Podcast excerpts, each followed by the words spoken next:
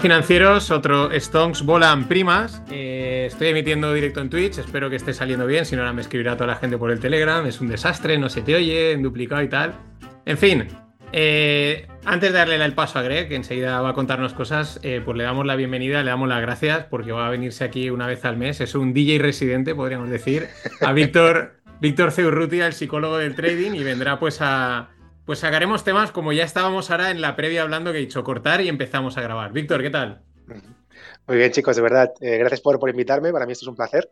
Me apetece muchísimo que cada mes estemos aquí un ratito charlando sobre cosas de interés y espero que a la gente también le guste. Joder, que es la intención.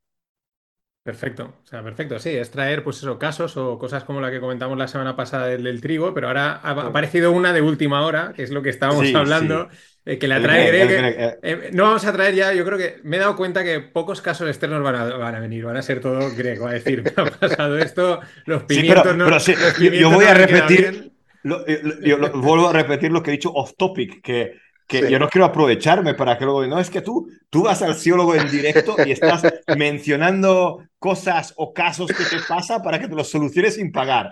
No, eh, eso es fantástico. Yo, yo, lo que he dicho que, señores, y esto apuntarlo en, eso es un gran dicho que al abogado, al contable y al psicólogo siempre tenéis que tenerlo pagado. ¿Por qué? Porque esos, esos os ayudan, ¿vale? El resto ya se puede, se puede hacer cosas, ¿no? Pero. Claro. puede haber trampas por otros lados. Sí, sí. Sí, no, pero eso. No, yo, yo te digo, y lo que he comentado, y veis que soy yo soy bastante transparente. Nuestro grupo de trading llevábamos hablando o llevábamos haciendo una. Da igual, estamos hablando de una estrategia para el día de hoy, combinatoria matemática, no entró en el. Sabíamos que hay muchas probabilidades de que rebote el mercado después de una bajada.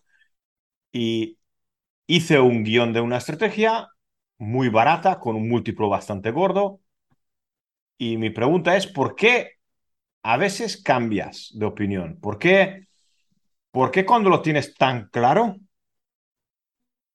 cuando llega el momento y tensas el mercado, porque realmente lo que quieres es tensar un poquito más, ¿no? Es decir, estás en algo que se, se está ejecutando según lo que tú has previsto, pero Supongo que a veces me pasa porque pienso mucho, ¿no? Porque soy una persona que da, es decir, un escenario lo juego 200 millones de veces en mi cabeza hasta llegar a un punto, ¿no? Pero, teniendo un escenario muy favorable, que se cumpla, con muy poco riesgo, ¿vale? Estamos hablando de una estrategia de, de, muy poco riesgo con un, con un múltiplo muy grande, que si ocurre, entonces, ¿por qué he cambiado de opinión? ¿Por qué, no le, por qué le he dicho a, mí, a mis alumnos que lo ejecuten en el grupo Delta que tenemos ahí de, de, la gente que está con nosotros de opciones y por qué yo he querido tensar la cuerda y cambiar y, y, y, hacerlo de otra forma. ¿Por, ¿Por, qué nuestro, si, no soy sistemático? Tengo ideas, mis ideas no son fijas porque pienso en diferentes dimensiones. Entonces, eh, yo no, no existe uno más dos, ¿vale? Entonces, existen entornos de volatilidad, eh, Mm, por ejemplo, uno de los Tigers de hoy, el que nos ha dado la razón a 100%, era que el mercado estaba bajando un 2% eh, y el VIX estaba bajando, que esto mm. es una cosa rarísima. Es decir, mercado en mínimos, porque hemos roto mínimos, el. VIX plano, sé más o menos por qué está el VIX plano, pero no quiero entrar en detalles. Eh, es decir, todos los indicadores me decían que lo que yo he inventado era real. ¿Por qué, ¿por qué, llegas a, a veces a cambiar tu propia estrategia? Y dilo, o sea, porque luego, o sea, la gente del grupo ha ejecutado la estrategia como tú has dicho y les ha salido bien, han, o sea, han multiplicado por bastante. O sea, han ejecutado lo que tú has dicho, pero tú, para ti, no lo has ejecutado. No, no, eh, eh, sí, no lo, he, no lo he ejecutado, sí. No me he salido, no me he salido cuando, cuando, sí, no me he salido está esperando un, una, una, rotura más, pero la, rotura, la segunda rotura no llegó y entonces, claro, la estrategia, como era muy barata, enseguida cambia el gamma y cambia la volatilidad y, muere la estrategia. El riesgo eran 100 eh, pavos, es decir, no tienes mucho más riesgo.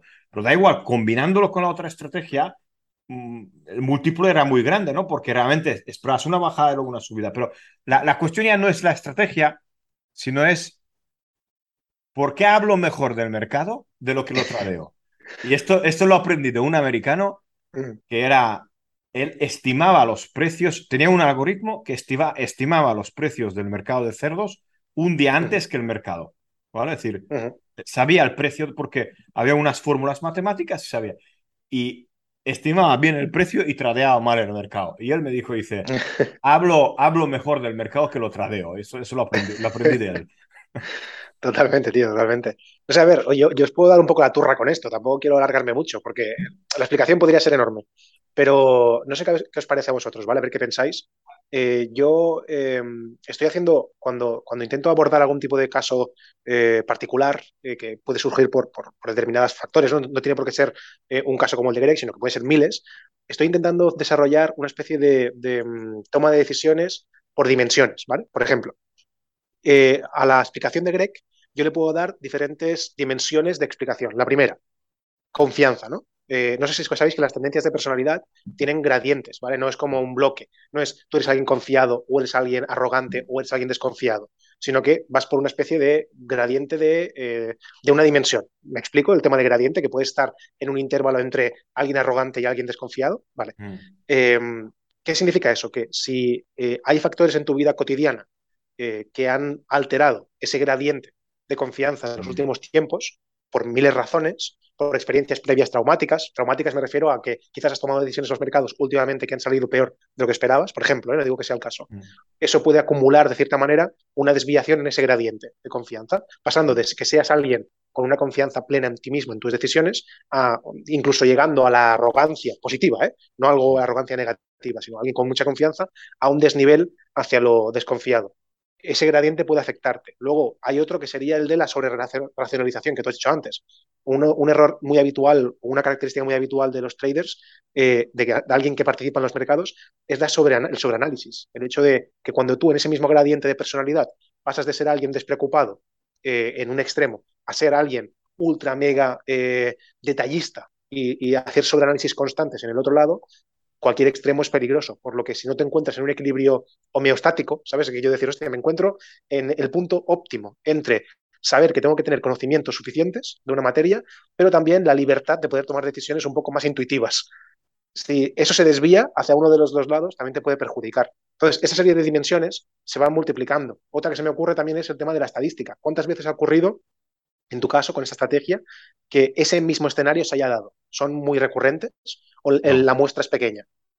A ver, contestándote las tres, Uh -huh. estoy totalmente de acuerdo en las tres. Es decir, uh -huh. en, en, en, la de otros factores que me afectan mm, exter exteriores, ¿vale? Que, que, a lo mejor no tiene nada que ver con el mercado, que puede ser, por ejemplo, mis padres, mis padres son muy mayores, es un... Es difícil, ¿eh? no sé si, si tenéis padres mayores, pero es difícil y soy el más cercano que está cerca de ellos, entonces te, no, no te agobian, pero estás tú con sus problemas, básicamente. Luego, también es un año muy difícil, tengo factores relacionados con el mercado que me están afectando porque me siento mal por... Me siento mal, no, me siento engañado por unas cosas, entonces también te afecta. Y luego el, el, el sobre, sobre análisis, uh, sobre análisis y además de un entorno único.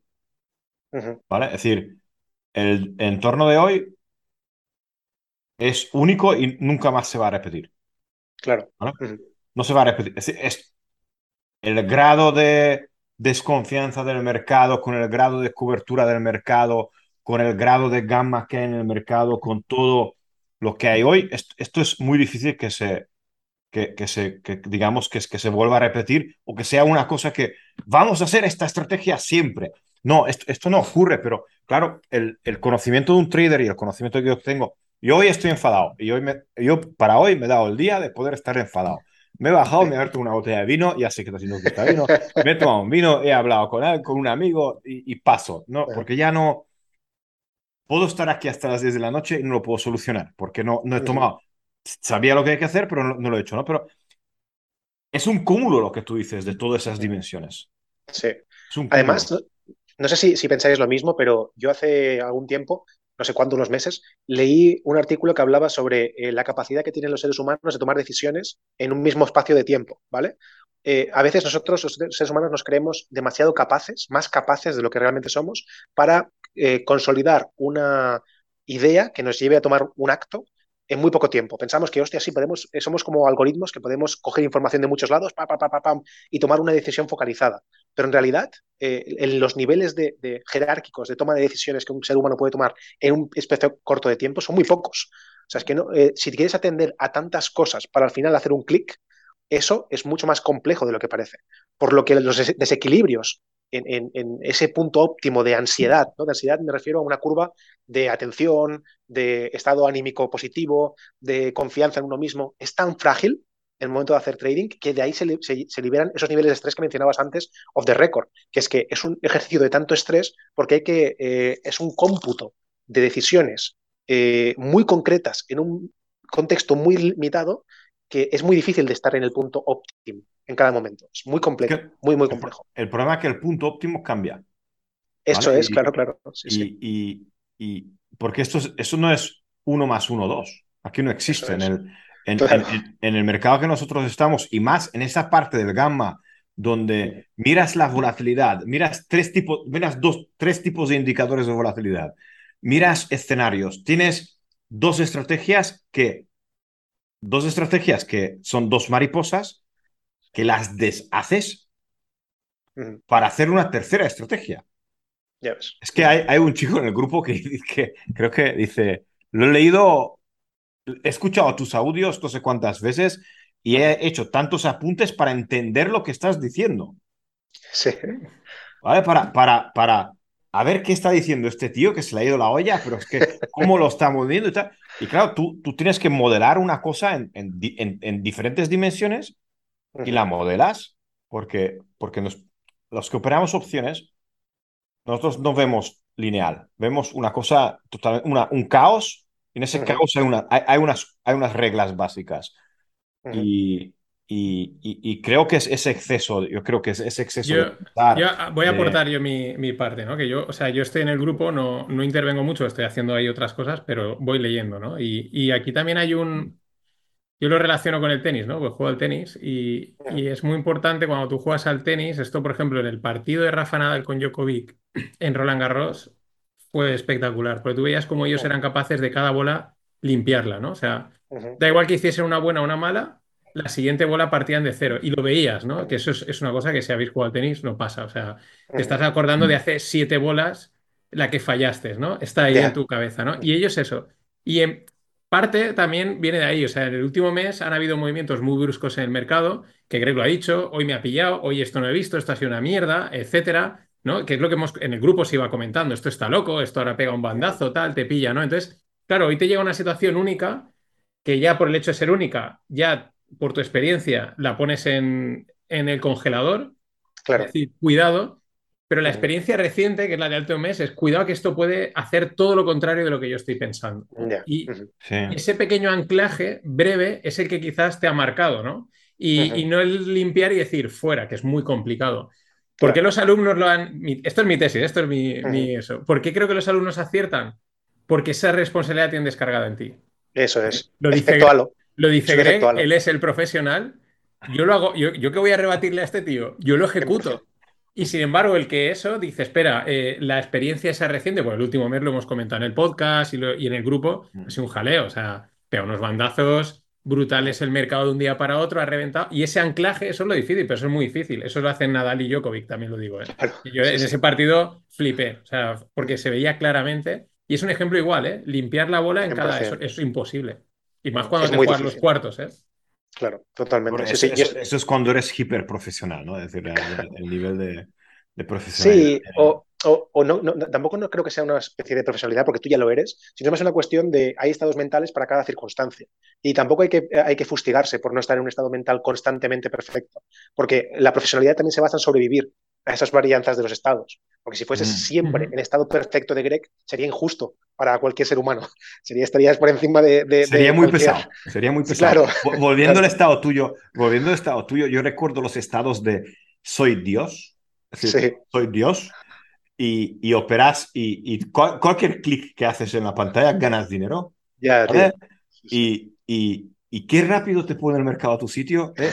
Eh, tardas a lo mejor un mes, dos meses y tal, y luego te viene el mercado y te hace ¡Plash! Y dice, toma Dios, toma. Y, sí, sí, sí. sí, es que es esto, es, es, es esto, es esto. Es, mm. un cúmulo, es un cúmulo de factores, tío, y, además yo pienso eh, totalmente como la idea esta del efecto halo, ¿no? Que, que, ahora mencionabais, es el hecho de, es que es, es exactamente así. La gente sigue lo que tú dices porque no tienen esa, esa responsabilidad. Claro, sí, sí, sí, sí. Claro, pero porque no tienen, primero, ese cúmulo de experiencias, no les ha afectado emocionalmente de la misma forma que a ti, por lo tanto, la palabra que tú dices, en este caso, siempre va a estar recubierta de ese halo de, experiencia y seguridad que tú eh, no tienes en ti mismo en ese momento, pero sí que expresas. Lo que decías ahora, tú eres capaz de analizar el mercado de una forma eh, sublime, excelente, pero debido a tus condicionantes como ser humano, que por suerte sigue siéndolo, eh, eh, no te permiten ejecutarlo de la misma forma, ¿sabes? Entonces, eso me parece muy curioso. Creo que es el principal. Estamos eh, trabajando, estoy trabajando con, un grupo de quants para, para cuantificar algunas de estas cosas, porque se, mm. es difícil porque son variables sobre variables, pero para, para intentar, digamos, mitigar algunos yo, no quiero, yo no quiero que el, el, robot piense por mí, pero quiero que algunas, decir, algunos números que mm. cargan mis, mi memoria, que lo, haga el, que lo haga el aparato, porque eso sí que se le puede dar al algoritmo que, que, esté haciendo unos cálculos que tú haces rápidos, que tienes que hacerlos y verlos. Pero la, la, la, la cuestión es, hemos identificado el problema. Sí. Yo, yo, en esto siguiente nivel, es decir, um, ¿cómo borra Djokovic y Nadal cada pelota? Es decir, eh, yo lo he intentado con una copita de vino, vale, eh, no creo que me va a funcionar, ¿vale? Eh, siguiente nivel. No lo sé, porque no lo sé. O sea, mm. Mm, no sé qué truco. Esos son trucos mentales que a lo mejor mm. ellos se han desarrollado internos y son capaces de, limpiar el error y el acierto, ¿eh? Ojo, o sea, no solo el error, ellos limpian el error, pero limpian el acierto. O sea, hacen una jugada y a la siguiente están partiendo 0-0. No sé si en su cabeza piensan, estoy 0-0, el marcador va 0-0 y estoy empezando. O, o, sea, no sé qué pasa por esas cabezas, lo digo literalmente, pues son animales. Pero limpian el error y el acierto, totalmente. Además, de una manera espectacular. Aún así, también eh, creo, estoy totalmente de acuerdo contigo, Mariano, eh, pero también la idea es, es un poco eh, injusto para cualquier persona que se dedique al trading el hecho de fijarse en el superviviente, en este caso, la actitud superviviente de Nadal o de Djokovic. ¿no? Entonces, seguramente cuando nosotros vemos un partido como el suyo o una toma de decisiones espectacular en cualquier ámbito de la vida, nos lleva a tender a que siempre es así pero no estamos viendo las situaciones como las que ha pasado Greg en Djokovic y Nadal, que también las han tenido, y en ese caso no las sobredimensionábamos como algo positivo, diríamos, ah, es que es normal. No, no, pero yo no, bueno, a ver, eh, no lo he puesto como ejemplo de los que hay que fijarse, o sea, lo he puesto como, como la analogía del, tenis, ¿no? Que muchas veces claro, claro, claro. Sí, esa limpieza hace, mm. eso ya lo he dicho, o sea, ellos están a otro nivel, o sea, yo ese partido estaba, es, era una locura lo que mm. hacían. Eh, pero es la analogía que muchas veces se entiende muy bien, ¿no? De, cómo De, limpiar eh, y mm. de no arrastrar, pero ya no el error grave de una liada que hiciste hace cuatro años en la, cuenta de trading, no. Es que igual eh, los cuatro ticks que perdiste el lunes están ahí y diciéndote, cuidado que igual hoy son 40, ¿sabes? 100%, 100%. Y, eso, eso, es lo que es difícil de limpiar, o sea, no... Y ¿qué, prácticas, ¿Qué prácticas de limpieza hay o qué prácticas de...? Sí, esa es una muy buena pregunta, la verdad. Eh, yo lo que recomiendo siempre es, cuando vosotros pensáis en cambiar una conducta que no tiene nada que ver con el trading, imaginemos, eh, generemos una hipótesis, un escenario en el que el trading no existe en nuestra vida, ¿vale? en otra actividad que os guste, cualquiera. El mismo tenis sirve, ¿eh? o sea, cualquiera. Cuando imaginemos que vosotros hacéis algo que no os, no os repercute en esa actividad como vosotros queréis, ¿qué haríais? Imaginemos el tenis, ¿no? Tú tienes un drive, le has dado 10 veces a esa pelota y no ha ido donde tú quieres. ¿Cuál es el siguiente movimiento que tomaríais para reconducir vuestra conducta? Mm, en el tenis yo seguiría intentándolo. seguiría. Vale. Porque sé que, por experiencia, sé que si intento mm, hacer otro tipo de golpes, estoy evadiéndoles. O sea, seguiría diciendo, tengo que intentar, voy a seguir intentando que llegue hasta que encuentre el, punto. Pero es el. ¿Y mentalmente lo, sobrellevarías? ¿Sabrías sobrellevar el hecho de fallar 100 veces hasta que aparezca la primera? No, hay un, no o sea, el brazo se agarrota y, y dejas de, o sea, de- se agarrota y empiezas ya al final a, asegurar, o sea, y el partido ya va mal, o sea, es, es así, o sea, ya... Vale. Es que es es No te fluye. exactamente en el mercado la ventaja se pierde cuando empiezas a pensar en asegurar. Cuando tú retrocedes, es como un, como suelen decir, ¿no? Que en los animales, cuando ven que alguien es débil, Ujú. muere. Ujú. Y en el mercado realmente yo, yo, yo, me, yo me he fijado, es decir, uno de los puntos de, de, de, de la varianza de hoy, o, o del edge de hoy, o de la, de la posibilidad de hoy, ha sido ir en contra de lo que piensa el mercado. ¿Vale? Ujú. Y ver claramente que la volatilidad te está, te está diciendo, el VIX a las tres y media que lo publiqué, estaba diciéndote de que, de que, de que el mercado está equivo- el mercado está posicionado de forma equivocada y tienes, si de forma equivocada no, el mercado está muy posicionado para que pase lo que tiene que pasar y si pasa no pasará nada. Y, y ay, no sé, es difícil, es que la mente, la mente, Sí, la, la mente es muy difícil, la mente es muy Sí. difícil y, y- y tienes que saber jugar.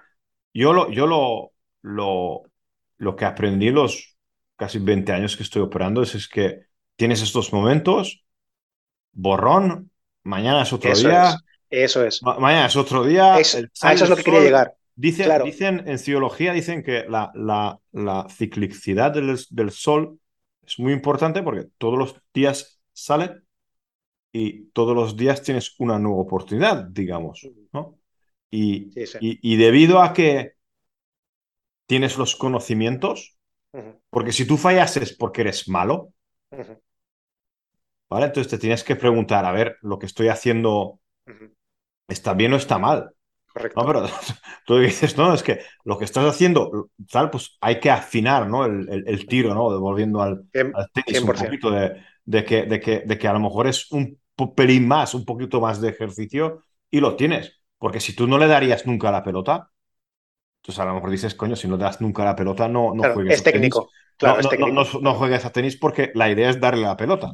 ¿vale? Es decir, Sí, sí. Pero es, es- te digo, a mí, a mí me ha sorprendido porque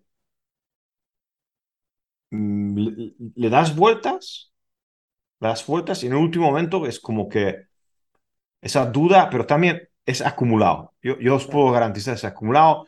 Es un año muy de un cúmulo de circunstancias en mi vida que, son, que es difícil y entonces eso también creo que juega un papel, porque juega un papel eso de que confías en lo que, sí, yo confío porque yo no estaría aquí si no confiaría en mí mismo y en lo que sé. Ujú. Entonces, sé que el mercado es difícil, eso lo hemos hablado el otro día también y además en el grupo también lo hemos hablado, de que un día bajo de, yo tengo una oficina en el piso de arriba de la casa Ujú. y bajo y claro, mi psicólogo por la noche es mi mujer, porque no nos queda otro. Y nosotros hablamos, nosotros somos una pareja que hablamos muchísimo y eso lo recomiendo a todo el mundo. 100%. Ujú. Eh, habla con tu mujer, tío, porque es el mejor risk management que tienes en, Sí. en casa, ¿vale? Es el, mejor que tienes en casa, ¿vale? Y claro, me dice,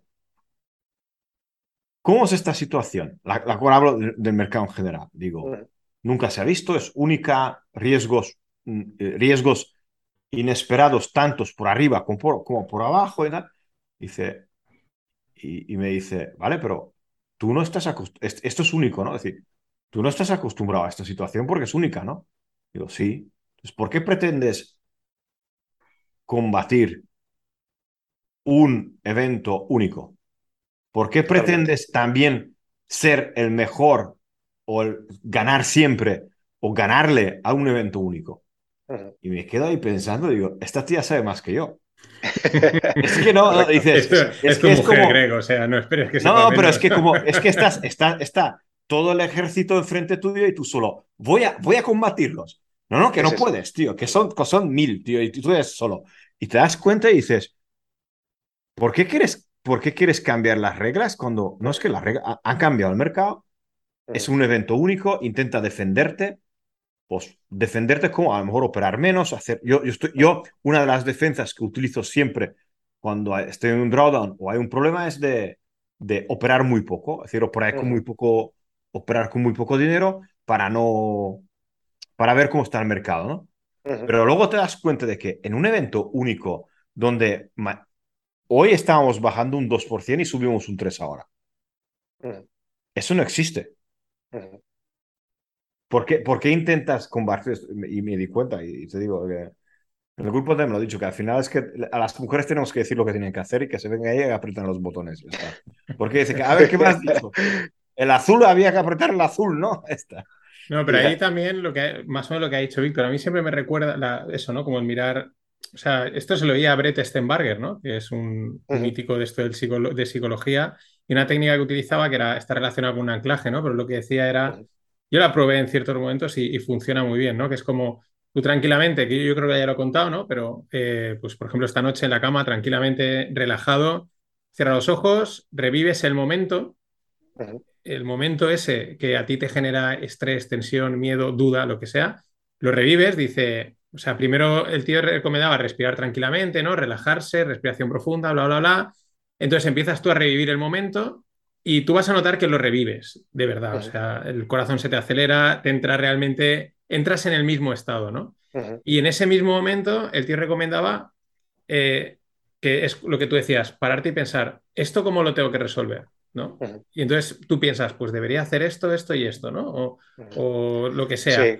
Y en ese mismo momento en el que vas a notar también que tus pulsaciones o que el estado se reduce, ¿no? Ese de ansiedad, de miedo tal, haces un anclaje, ¿no? El anclaje, él recomendaba pues un chasquido de dedos, tocarse el, hacer unas palmas, tocarse la oreja, un gesto que anclas a esa situación. Y dice, y este ejercicio lo repetías varias veces, ¿no?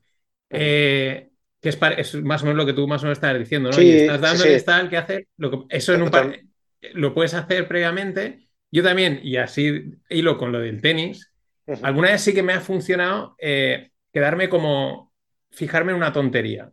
O sea, es decir, has fallado y simplemente pienso, eh, miro la línea del, de la pista y siempre pienso que la línea es blanca y voy a sacar. O sea, como focalizar totalmente la atención en una cosa tonta, como si estuvieses empanado, te, autoempanas tú en un foco de, mira, el techo es blanco, ¿no? Y pum, a operar, ¿no? O, a, vale, o ahora a sacar, ¿no? Y eso relativamente mm, sí que ayuda un poco a decir, bueno, pues has fallado el punto, lo has hecho bien, pero es también sí, a relativizar. Es buena idea, tío, es buena idea. Sí, sobre todo el hecho de, eh, pensad que, dos cosas, ¿no? Por un lado, el tema de, preguntaros por otro tipo de ambientes que no sea el trading eh, nos lleva muchas veces a simplificar la toma de decisiones y, eso que decías tú ahora, Mariano, de un trader tiene que, desde mi punto de vista, tener dos cosas, ¿no? Una personalidad muy metódica, en el momento de lo que dice Greg, ¿no? De decir, hostia, es que tengo, sé que tengo que hacer una cosa, sé que la tengo que repetir, e incluso si le dijese a mi mujer, lo haría mejor que yo, ¿no? Esa, esa, metodología, esa disciplina. Pero además también una visión estratégica, que tiene que ver más que ver con lo que dices tú, Mariano, que es que tú tienes que tener una serie de, un plan de actuación para escenarios múltiples. Eh, en el tenis, por ejemplo, si hay un momento en que tú repites 100 veces una acción y no te sale bien, hay que pensar lo que decía Greg. Esto es técnico, esto es eh, psicológico, porque no tengo el día, es que la raqueta está jodida. Hay que intentar desarrollar una estrategia de eh, toma de decisiones de, en puntos críticos para saber hacia dónde dirigir tu atención y tus esfuerzos. Porque si no, te encuentras en un mar de dudas, que es lo que pues, se puede encontrar un poco Greg ahora, que es en no saber dónde focalizar su energía y sus esfuerzos, al final tenemos recursos limitados al día, para corregir ese tipo de actitudes en el futuro. Y si no corriges eso a tiempo y no desarrollas un plan de actuación en estas situaciones, se puede crear un colapso en las siguientes situaciones que van acumulándose y haciendo que cada vez sea más difícil salir de eso porque estás más metido dentro de ese pozo. Entonces, yo creo que lo que hace Greg está de puta madre. Es decir, mira, eh, he identificado una situación, me encuentro de esta forma, voy a intentar los siguientes pasos. Mi consejo es genera comparaciones eh, alternas en diferentes ámbitos de tu vida. Encuentra el más sencillo de todos, el más sencillo, ¿eh? porque al final reducir al absurdo ese tipo de comportamientos te va a llevar luego también a trasladarlo a, momentos, a contextos más complejos. Y si me dices, mira, yo es que cuando, si como y me encuentro mal, lo que haría al siguiente momento es pensarme si voy a comer esa comida de nuevo. Solo ese tipo de reflexión te puede ayudar a ver una visión un poco más alternativa de tu situación cuando tengas este tipo de, contextos en el trading. Y poco a poco desarrollar tu actitud en parte de eso. Es, más largo, pero por ahí iría. Sí, ahí se me de lo que has dicho se me han ocurrido dos cosas. Una que comenté la otra vez que estuviste, del, que lo, recomenda, lo recomendaba Phil Jackson, ahora me paso al baloncesto. Era la visualización. Buenísimo, ¿Lo, has leído el libro? sí, me lo leí, me lo leí. Eh, la, visualización de escenarios, ¿no? Entonces, no solo a lo mejor visualizar el escenario técnico, el, mercado va a rebotar, bla, bla, bla, sino previamente decir, ojo, ¿y cuál va a ser mi escenario psicológico? o sea, eh, cuando llegue ese momento, mi, ¿cómo me voy a comportar psicológicamente? ¿no? O sea, y esa visualización dice, cuidado que vas a, vas a cometer el error de, auto de autojoderte a ti mismo, ¿no? Y eso a lo mejor ya hace que, que, en el momento... Es muy duro, ¿eh? Sí, bueno, pero, pero, es, pero, es, eh, o lo que sea, ¿no? De, el autosabotaje, ¿no? O sea, ese es un, mm. Y luego lo otro, la otra esa que decías, que también se me estaba ocurriendo tal y como lo hablabas, eso, ¿no? El, porque a veces encontrar una situación fuera del trading que pueda ser análoga a esa situación vivida, mm. dices, ostras, pues cuando estoy jugando a no sé qué, ¿no? Estoy asando carne, ¿no? Me pasa, creo que está en el punto y me paso. Mm. Y lo que hago ahí es pensar, pues no, no, eh, no lo hagas, que te estás, ¿no? Y ese mismo mecanismo mental te lo llevas a lo mejor luego al trading, ¿no? Eh, por ejemplo, ¿no? Y dices, hostia, lo que aplico, lo mismo que aplico para que la carne no se me pase, lo digo porque sé que cree asa bastantes cosas, eh, y estoy pensando en dejarla más rato y se me va, y luego se me pasa, ya sé que no tengo que hacerlo cuando me viene esa mentalidad, mira, pum, ese, ese esquema mental, lo sacas, retraerlo. de que lo sacas del fuego, dice, pienso que debería dejarlo un poquito más, pero voy a dejar porque siempre pienso lo mismo. Exacto, pero además, ¿cuántas carnes debes haber asado en tu vida? O sea, seguramente más que trades, ¿sabes? O por ahí andará. No, creo, no creo. Por ahí, ¿no? Por, desgracia, opero mucho, es decir, ah, eh, eh, sí, tendría 400 kilos si, si, si, tanta carne hubiera asado yo. Claro. Eh, sí, con eso, sí, sí que es verdad, además tengo tengo, un, un, amigo que, que, solemos estar mucho juntos y nos gusta cocinar tal, y, y él siempre me dice, es que tú siempre te quejas, ¿no? Es decir, yo, yo soy una persona que es que el pescado no me ha salido bien porque lo, lo, lo, secado no y sale perfecto. Además, el típico que lleva un lo pones en la mesa, empiezas a hacerlo y es perfecto. Dice, siempre te quejas, siempre te quejas, ¿no? De, de, siempre quieres. Uno de mis errores, que yo lo reconozco, por, yo tiendo a la perfección, ¿vale? Y la perfección no existe. No, totalmente, tío. y ese tipo de personalidad, ese tipo de personalidad es, un muy es una tortura, ¿eh? Cuando no se va a llevar. Yo soy una puta tortura para mí mismo. yo, me suelo reunir conmigo mismo, yo me suelo reunir conmigo mismo y somos pesados, ¿eh? Y ahí empezamos a hablar y discutimos y no dormimos y tal. Y acabamos a hostias, todos mis, mis alter egos acabamos a hostias y hasta la siguiente reunión, ¿vale? Pero, pero no, es, es es importante porque buscas, mm. buscas una cosa que racionalmente sabes que no existe, mm. pero, pero tiendes a, mejorar, a hacerlo mejor, porque yo tengo que hacerlo mm. mejor, porque sé mejor, porque no sé, y a, veces hay que simplificarlo. Vamos a cambiar el tema, vamos a cambiar a, nuestros amigos agricultores, ¿vale? eso, también nos gustaría que nos expliques este efecto. Eh, te pongo un poquito en contexto muy rápidamente. Familiar, hablo con él. Trigo, eh, no lo vendo porque siempre sube. En invierno siempre sube y, y, claro, desde cuando tienes un almacén, él no tenía el almacén, ahora ya tiene su propio, digamos, granero, almacén, como quieres llamarlo. Y claro, Gregory, como es un hombre de estadísticas, digo, voy a sacar las estadísticas de los últimos 20 años, y el tío como que no tiene razón. Es decir, no tiene razón no porque, uf, no recuerdo los números, pero vamos a dejarlos fáciles. 50 y 55, 56 era, por cierto. Es decir, muy igualado. Tirar una moneda, ¿vale? Tirar una moneda. Él dice que en invierno sus recuerdos o su, yo digo que su, su más recuerdo porque lo habrá vendido antes más barato y en invierno lo que le quedaba al almacén siempre se lo compraba, compraba más caro. Eh, me estaba diciendo de que, claro, en invierno siempre el, molino se lo compra más caro el trigo, ¿no? las estadísticas me dicen que esto no es verdad porque es 50-50% en los últimos 20 años en Estados Unidos. No entramos ahora en detalles, en basis y no sé qué. Pero claro, los últimos cinco años o cuatro años ha funcionado a la perfección. Mm. ¿Qué es este factor que te hace recordar los últimos cuatro o cinco años que has fallado en entregar ese trigo, lo has entregado antes y el molido te hubiera pagado más dentro de un mes? O, o ese, ese factor negativo, para mí es un factor negativo porque tú no lo, tú no lo ganas como he vendido el trigo y me hubiera... Eh, decir que, ¿cómo lo digo? Que he vendido, el, he, vendido el trigo antes y hubiera podido sacar más dinero, para mí eso es negativo, ¿no? Porque, porque realmente podías haber hecho más dinero como agricultor. Entonces, es, ese tic en la cabeza de, de, por qué se te quedan mejor esos recuerdos que los recuerdos de los últimos 15 años que a lo mejor hubieras perdido dinero.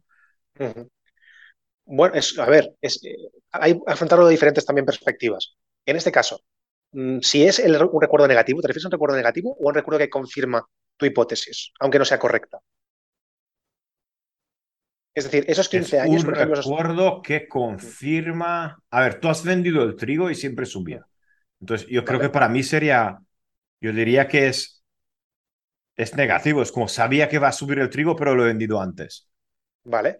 Entonces, esa persona en concreto, eh, al tener esa hipótesis, mm, no toma una decisión, ¿no? Debido a esa experiencia pasada, ¿quieres decir? Hombre, él ahora está tomando esa decisión porque piensa que siempre va a ser así. Eh, vale, pero esa, entonces la toma, eh, vende el trigo antes de tiempo. No, no, no, ahora, oh, no, ahora no. Ahora se lo ha quedado all in. Ahora está all in con el trigo. Vale, No ha vendido ni un gramo. Ni, ningún no. gramo. No ha vendido ni un gramo de trigo. Ok, pero anteriormente, Mariano, ¿qué decías? Anteriormente no, o sea, los últimos 4 o 5 lo vendía. años, los, los últimos 4 o 5 años, él ha vendido antes de tiempo y luego en diciembre ha subido. Entonces ahora llega Vale. y le dice, no, este año no vendo porque en diciembre siempre sube. Pero las estadísticas dicen que es un no es así. 56-57% de las veces Claro. las que sucede. Y esto, ¿sabéis si, si le ha pasado en alguna otra ocasión? Es decir, ¿en alguna ocasión le ha salido bien ahora últimamente el hecho de no vender? No, porque yo, yo- seg- según yo entiendo, el año pasado lo ha vendido. Vale. Entonces, claro, eh, es lo que decíamos antes, ¿no? Se puede enfro- enfocar desde el punto de vista del sesgo de confirmación, pero en este caso no lo veo tanto como un sesgo de confirmación porque eh, el sesgo de confirmación lo que hace es tenderte a solo eh, buscar en el exterior detalles que corroboren tu relato, ¿no? Entonces, lo que puede, bueno, lo que puede haber ocurrido a, este- a esta persona es que esté analizando las estadísticas solo desde el punto de vista que a él eh, le refuerzan su hipótesis, eliminando cualquier Mm. factor que no tiene que ver con eso pero es una, también es una disonancia cognitiva, a su vez, porque si eh, tú en los últimos años has tenido un acto o un comportamiento que te ha llevado a tener peores resultados o unos resultados eh, negativos o malos o no tan buenos como podrían haber sido, lo que tendría que haber ocurrido ahora es eliminar ese tipo de comportamiento. Entonces, si tú, por ejemplo, le dices, no, no, es que el 50% de las veces no ocurre, o sea, no, no es cierto lo que tú dices, y él ha tenido experiencias previas negativas, eh, vendiendo antes de tiempo el trigo, no debería hacerlo. ¿Me explico? ¿Sabes lo que quiero Mm. decir? Es decir, la disonancia cognitiva puede venir de que, de alguna forma, él quiere luchar contra su realidad, contra la realidad que tú le estás poniendo delante de la cara, porque eso implicaría que tendría que aceptar que previamente se ha equivocado. Y eso no queremos hacerlo. O sea, tú no quieres as- asumir que, hostia, Greg tiene razón y yo me he equivocado. Eso es un choque de, de- de realidad. Es- nadie quiere asumir que, que su hipótesis principal es equivocada porque entonces genera dolor, disonancia cognitiva, aunque la realidad te diga que sí. Pero por el otro lado, también puede ser un sesgo de confirmación si supiésemos que esta persona solo se ha fijado en su análisis, eh, no en las estadísticas eh, eh, que, compute- que computan el 50-50 que vosotros decís, sino que quizás en contextos muy detallados que le hacen estimar a él que eso sí que va a ocurrir, que va a subir. ¿Sabéis qué quiero decir? Es complicado sí. afrontarlo desde estos lados, porque falta información de, de lo que, por Claro, qué luego, no. Además, ver- la conversación ha sido muy, muy, es decir, siempre intento con ellos de que se cubran, que hagan cosas, que a lo mejor hagan esa jugada con la mitad del trigo y cosas, es decir, intentar, pero no puedes, no, porque Claro. para, para ellos básicamente la cobertura no existe, porque no, no, no, no son capaces de entender que puedes vender el trigo antes de tenerlo. ujú, Eso, eso es, no les cabe en la cabeza. ujú. Porque no, ¿cómo voy a vender yo trigo que aún no lo he plantado? Eso a la gente le No lo he sembrado. No, ¿cómo puedo vender el trigo que no lo he sembrado? Digo, vale, pero llevas 40 años haciendo lo mismo, tío. Vas a sembrar y llega- llegará un día que vas a salir y lo vas a sembrar, ¿vale? Y, Sí. y aunque sea malo un año muy malo, tendrás el 50, 30, 40% de tu producción, ¿no? Entonces, yo te digo que antes de sembrar, normalmente, hacer, o, o en invierno, cuando tal, pues puedes cubrir una parte. Si aún no tengo trigo, ya está. Ahí, ahí- nos anclamos y cuando la- ya le explicas Matif y Sí. Mar Negro y Basis, ya te manda a tomar por culo. ya está. Déjame en paz que yo no... esto- Claro, esto no ahí realmente luego sería ver, eh, llegado el momento de diciembre, cómo reacciona, ¿no? O sea, que decir, Esa es la buena. vende- claro, porque él a lo mejor vende y, y pierde, ¿no? O sea, Correcto. dice, hostia, tenía que haber vendido antes, ¿no? Y entonces te dice, y entonces igual la disonancia, esto es pregunta, ¿no? La disonancia sería en plan, no, pero eh, lo he hecho bien porque si hubiese vendido en noviembre, no sé qué, ¿no? Y pone una excusa para justificar. Eso sería la disonancia. Correctísimo, correctísimo. Y además, si gana, utilizará el sesgo de confirmación, que te dirá, eh, no, es que yo he analizado ciertos aspectos que tú no, que me dan la razón a mí. Por tanto, ese 50-50 estaba adulterado por lo que sea. Siempre es una forma de protegerte, es un mecanismo de defensa que sirve para que tu comportamiento en el futuro sea reforzado. El problema está en que ese tipo de comportamientos, eh, como somos animales, de, aunque tengamos, eh, pensemos que los seres humanos somos muy racionales y que le damos muchas vueltas en el proceso de eh, toma de decisión y respuesta, se basan como un animal. Tú a un animal le das comida y saliva. ¿no? Y constantemente hace eso, pues hacemos lo mismo. Esa persona tendrá un comportamiento que aunque le ha salido bien ahora, en el futuro estadísticamente saldrá mal. Y él está reforzando una conducta que estadísticamente no tiene sentido. Por lo que tarde o temprano se va a encontrar con más disonancias cognitivas, más dolor emocional y en el trading, por desgracia, perder pasta. Y este es un, este es un error, o como la vemos, ¿no? Error, sesgo, etcétera, muy típico, sobre todo al inicio del trading, ¿no? Mm. De, de vi dos velas y cayó y siempre voy a por esas dos velas, ¿no? O, vi un escenario y tal y, vale, ya, y me quedo con ese y no me quedo con los otros, ¿no? Incluso muchas veces, que también lo comentábamos, el, ir contra los datos, ¿no? Cuando salimos los que somos así muy de datos y, no, es que los datos no, no, porque ahí te, te tiran por el suelo tu teoría, ¿no? Que, estás contando. 100%, 100%. Y, eso es lo que has dicho, el, el, factor de, de no puedo decir no puedo dar la razón al otro porque entonces soy yo el que, el, que estás equivocado. Esto, eso, y, eso lo he visto mucho en la gente, ¿eh? es decir, yo soy el primero que dice, yo, estoy yo, puedo equivocarme, es decir, mm. yo, yo siempre entro en una cosa que yo puedo, decir, no puedo, no siempre tengo la razón. Y, pero mucha eh, gente está muy, muy... A la gente no le pasa eso. Pero no solo en el trading, es en cualquier ámbito. El otro día además mm. con respecto a eso, porque veía como cualquier cosa que aparece, imaginemos que tú defiendes algo lo que sea, en cualquier ámbito. Tú lo has defendido porque en ese momento creías eso. Mm. En el futuro vas a buscar cualquier detalle, cualquier detalle que corrobore que tu relato era cierto para decirlo en voz alta, para eh, darte en el pecho como un orangután, para decir, ves, yo tenía razón, yo era el que estaba... Eh", y eso, yo, yo creo que una de las dimensiones, tengo una lista que os enseñaré otro día en otro podcast si queréis, eh, estoy desarrollando una serie de dimensiones que considero que son dimensiones de personalidad que refuerzan a un trader positivo, ganador en el largo plazo. ¿no? Después de tratar con tantos cientos de traders, he ido cogiendo lo que veía de los que ganaban y he ido diciendo, vale, mm. este tío cumple con esto, este tío cumple con lo otro. Y una de ellas es que tienen una baja tendencia, los ganadores, los que, los que consiguen sobrevivir al mercado mucho tiempo y conseguir vivir de esto, eh, hay una baja tendencia a tener la razón. Es decir, tu personalidad te lleva a desarrollar una actitud de despreocupación por tener la razón. Lo que quieres es tomar decisiones estadísticas que tengan sentido, mm. eh, aunque eh, luego tú has tenido una hipótesis que decía que el mercado iba a subir y mm. después no lo ha hecho. No importa, porque sabes que aunque no hayas tenido razón en ese momento, tu perspectiva estadística te ayuda a desprenderte de esa idea. La gente no hace eso comúnmente. Eh, la gente se ancla con la razón. No, no, es que esto tiene que pasar sí o sí. Sí o sí. Y, mantiene, y, mantiene, y, mantiene, posiciones y, eso es, y, lleva, lleva al momento. Sí, sí, esto es, un apego increíble. Druckenmiller eh, hace lo que tú dices. Un podcast que le estaba oyendo el otro día que le entrevistaban. Mm. Eh, ahora no me acuerdo cuáles eran las palabras que, que utilizaba, está en inglés y. Pero era algo muy parecido, ¿no? Que él siempre pensaba que estaba equivocado, ¿no? O algo así, o siempre estaba mm. diciendo, bueno, pues puede que me equivoque. O sea, eso es rebalanceándose mucho realmente, pero luego también, que es una, por eso es un grande, es mm. capaz de decir a muerte con esto, ¿no? O sea, correcto. Eh, de, en, este, en esta operación entro y entro mm. luego más y hago lo que le, llama ser un pig, ¿no? O sea, entrar a lo bestia de lo bestia y, hacer mucha pasta, que eso, también es muy complicado, ¿no? Joder, totalmente, lo más difícil, sí, sí. Claro, es que desprenderte de ese apego hacia nuestra propia inteligencia es complicado, porque nos han criado para, para coño, para tener confianza en nosotros mismos y para sentir que somos más inteligentes, de ahí a que eh, queramos educarnos, leer más. Eh, y a mí me pasaba mucho, seguro que a vosotros también, yo he estado mucho tiempo en mi vida leyendo libros, por ejemplo, simplemente por el, el hecho de poder decir que lo he leído, ¿no? En cambio de por disfrutarlo.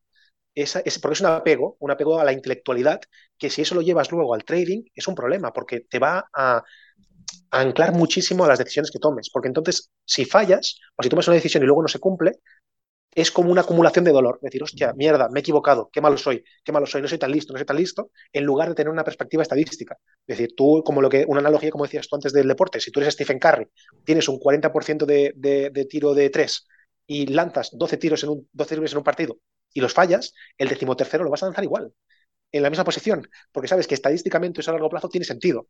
Y él no se preocupa diciendo, hostia, es que toma una mala decisión. No, coño, has tomado la decisión que tenías que tomar, independientemente de que no ha salido bien en ese momento. Sí, sí, sí.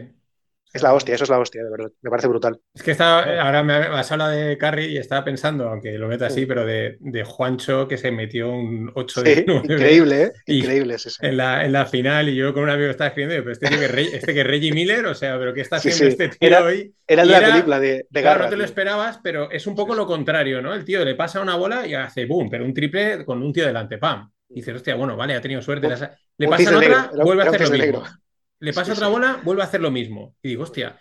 Y el tío ya entra, yo creo, en un estado de racha, flow y de, de mm. haber de tener muy mecanizado el primer tiro bien y pam, pam, pam, pam. Y, se marca una cosa que yo creo que todos los que estaban viendo estaban flipando porque es inesperado. Sí, sí, sí. Fue increíble, fue increíble. Totalmente, tío, totalmente. Sí, es que a nivel psicológico, eh, yo, por ejemplo, disfruto mucho, os lo digo de corazón, viendo a muchos traders, ya sean eh, novatos o, ganadores, que os prometo que no hay tanta diferencia entre unos y otros, aunque parezca mentira, porque al final todo se reduce en tomar una decisión.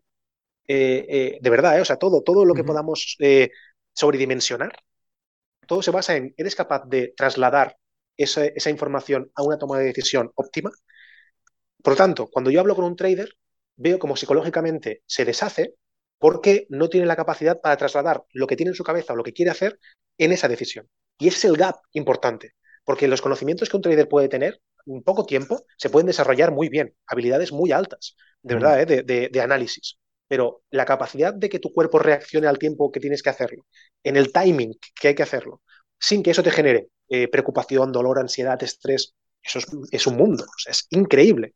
Eh, es alucinante la capacidad que una persona puede llegar a tener para eh, sentir estrés. O sea, yo he visto gente muy estresada, muy jodida, ¿eh? de decir, hostia, es que estás reventadísimo, por desgracia, pobrecillo, solo por no saber cómo trasladar lo que tiene en su cabeza al timing real, al tiempo real. Y luego lo analiza al todo lo pasado, lo típico, ¿no? decir, hostia, es que si llego a cumplir lo que yo he dicho, que tengo aquí anotado, porque me lo dicen a mí y me dicen, mira, esto es lo que quiero hacer le digo, vale, perfecto, a ver qué pasa la semana siguiente. La semana siguiente me vienen con un dolor emocional tremendo, porque yo sé que, lo que iban a hacer era correcto, lo, lo, veo, porque ya ha pasado una semana, y les digo, ¿y de esto?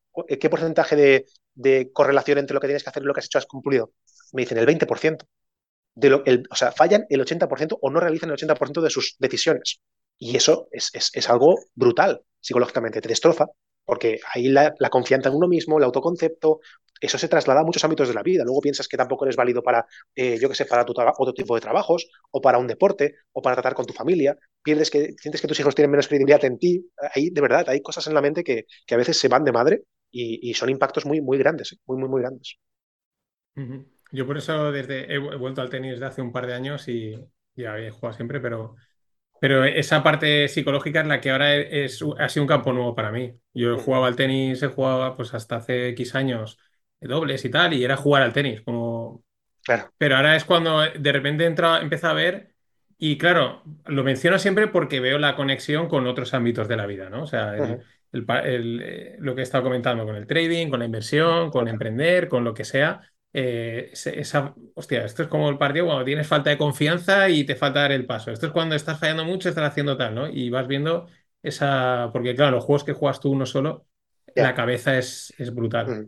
Sí, sí. Y es divertido de verlo también. Cuando hace ese tipo de asociaciones, hostia, a mí me, resulta súper interesante, me pasa súper bien, la verdad. A mí me encanta.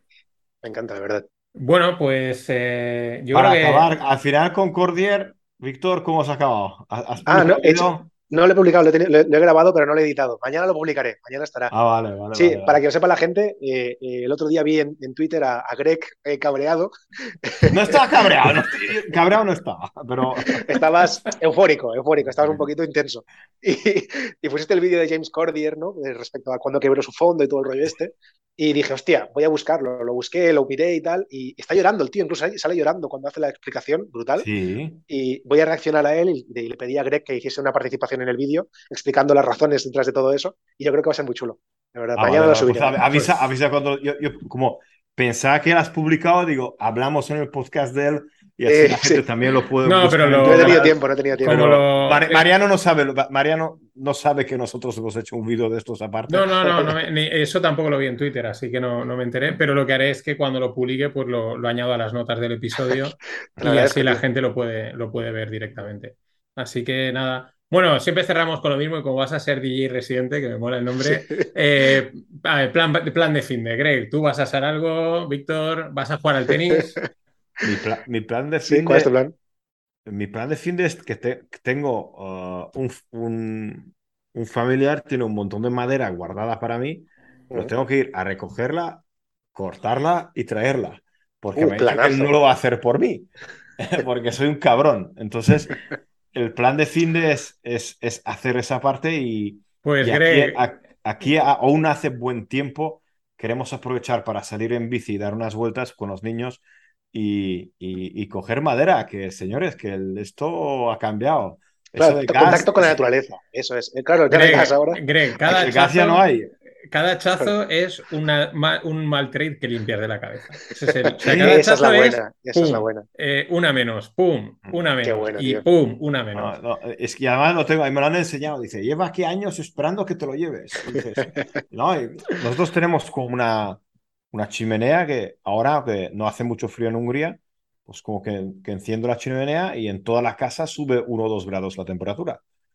Y, Mm. y es enorme la, la casa, es, pues, bueno. y, y nos ayuda y, y es echarle cuatro leñas y tal. Y entonces mañana tengo que ir a por madera. envidia, porque y, y porque no tengo, yo he dicho a los niños, aquí hasta que no hace frío de verdad, aquí gas no hay. Es decir, dices, a tomar por saco, acostumbréis de las malas cosas, porque no estamos, ayer estuve además reunido con un, con un señor que, que está muy activo en el trading físico del gas Mm, y me explicó muy bien de, de que aunque tengamos 98-80% de, del gas en, en, Reserva, ¿no? en reserva, eso no significa que no nos podemos quedar sin gas, porque Totalmente. dice que los picos, y eso para acabarlo ya explico así una cosa técnica, los picos de gas en marzo, en, a final del invierno, cuando los tanques ya bajan de capacidad, si no los puedes rellenar, ah, se crea como agua.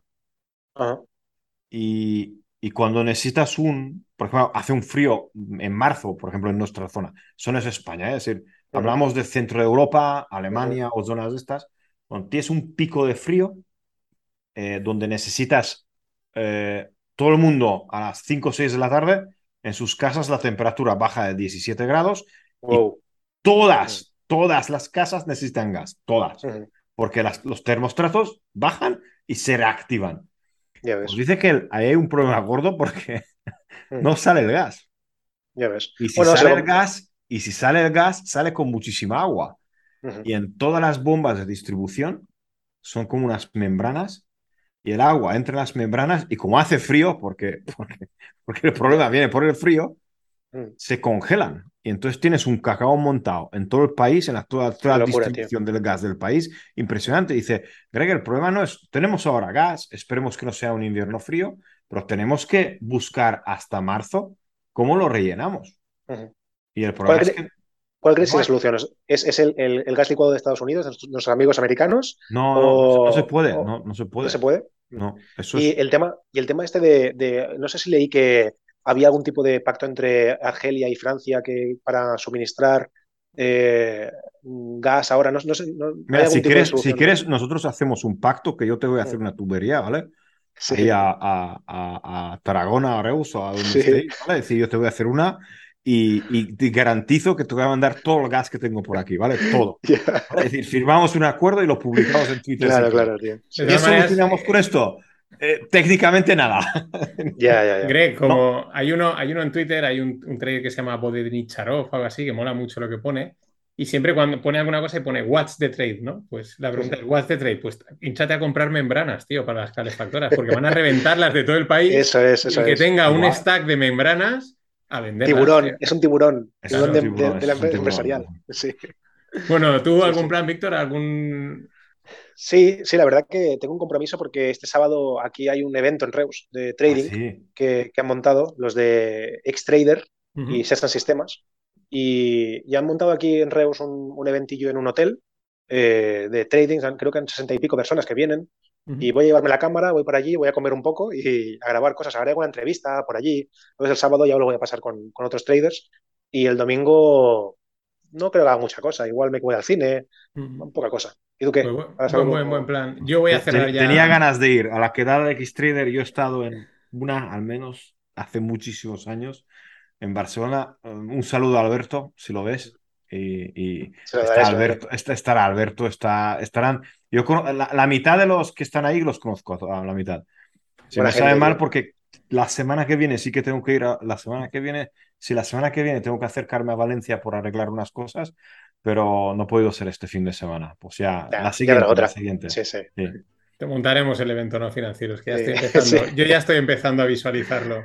Así grande, que... grande. ¿Y tú qué, Mariana, qué vas a hacer?